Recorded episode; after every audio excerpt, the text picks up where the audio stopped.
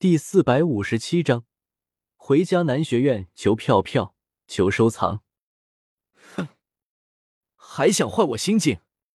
萧邪冷哼一声，一股地狱之炎涌入，将这些沾染在灵魂之上的怨气烧成了灰烬。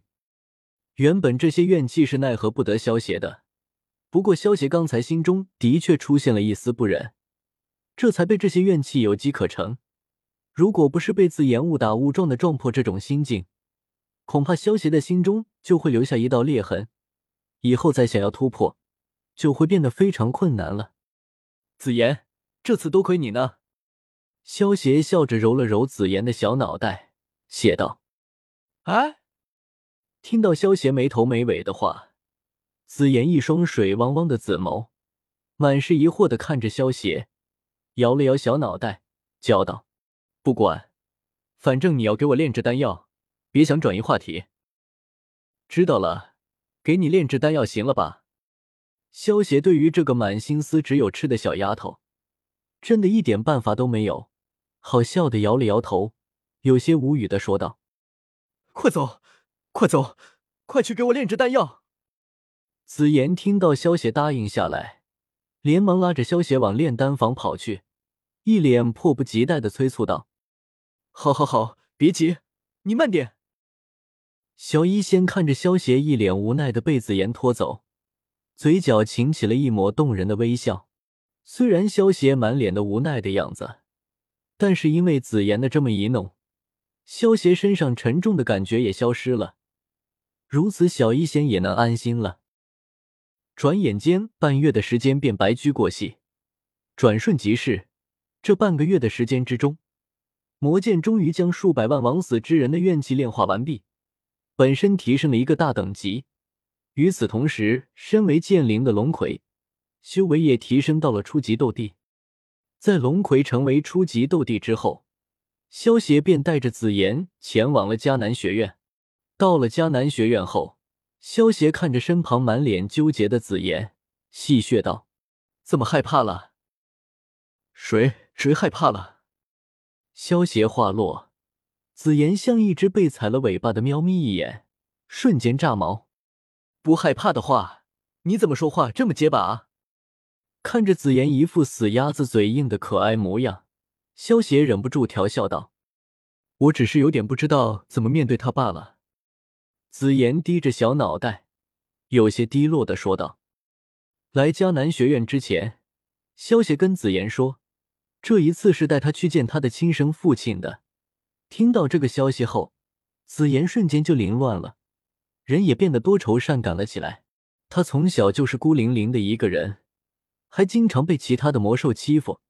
之后被迦南学院的大长老苏谦带回迦南学院后，这才生活渐渐好了起来。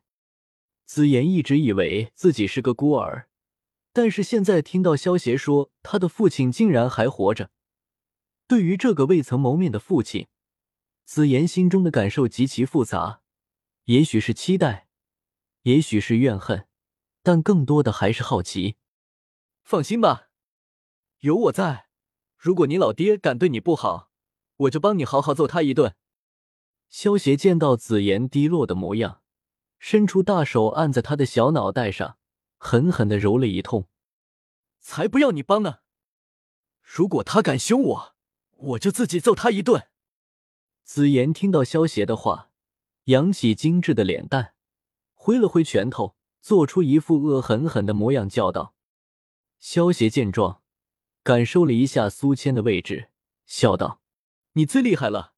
不过我们现在还是先去通知一下苏谦大长老，让他疏散一下学员吧。’嗯，我也有一段时间没有见苏老头了。”紫妍点了点。对于这个将他带回迦南学院的大长老，他还是很有好感的。毕竟在之后很长一段时间里，迦南学院的药材库都是紫妍的食堂，让身为吃货的紫妍拥有了一张长期的饭票。迦南学院内院，苏谦感受到两股强大的气息突然出现在内院，神色一变。不过好在他从这两股气息之中没有感觉到什么恶意。而还从中感受到了熟悉的气息。下一刻，苏谦身前空间一阵扭曲，萧协和紫妍从中走了出来，看着一脸惊讶的苏谦，萧协笑道：“好久不见了，大长老。紫妍，你这丫头原来是跟萧协在一起，也不打声招呼，担心死老夫了。”苏谦见到萧协，一脸惊讶。当看到萧协身旁的紫妍时，连忙惊喜的叫道：“大长老也见过紫妍长大时的模样，所以一眼就认出了长大后的紫妍。上一次萧协来迦南学院，直接带走了紫妍，也没有和大长老大声招呼。后来大长老发现紫妍失踪之后，可是花了好大一番功夫也没有找到她，心中也是十分担忧。虽然紫妍这丫头在迦南学院中闯了很多的祸。”而且时不时的都会有一些长老来向苏谦告状，说紫妍又偷了他们的药材。但是苏谦是真的将紫妍当成了自己的亲孙女一样看待，只是这个丫头有些调皮罢了。紫妍感受到了苏谦发自内心的担忧，有些不好意思的吐了吐香舌，跑到苏谦身边，抓住苏谦的手臂，撒娇道：“大长老，对不起。”让你担心了，紫妍知错了。你这丫头，真是把老夫吃的死死的。老夫原谅你了，不过下次可不准再一声不响就消失了。苏谦一脸无奈的拍了拍紫妍的小脑袋。每一次他只要闯了祸，然后到苏谦面前卖个萌、认个错，苏谦就真的一点气都生不出来。知道了，紫妍就知道大长老最好了。紫妍闻言，开心的笑道：“苏谦无奈的摇了摇头，这丫头每一次都是勇于认错，永不改错。”苏谦接着将目光转向了萧邪，有些疑惑的对萧邪问道：“萧邪，你怎么会突然回来？”苏谦对于萧邪这个从迦南学院走出去的学生是非常赞赏的。萧邪现在身为斗气大陆之上年轻一辈中公认的最强者。迦南学院作为他的母校，也觉得脸上有光啊。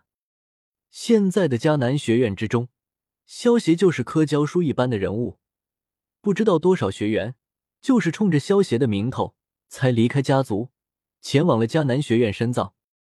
用他们族里长辈的话来说，那就是人家迦南学院里面可是走出萧协这种妖孽的。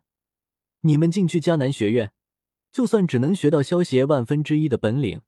也能够成为一方大能了。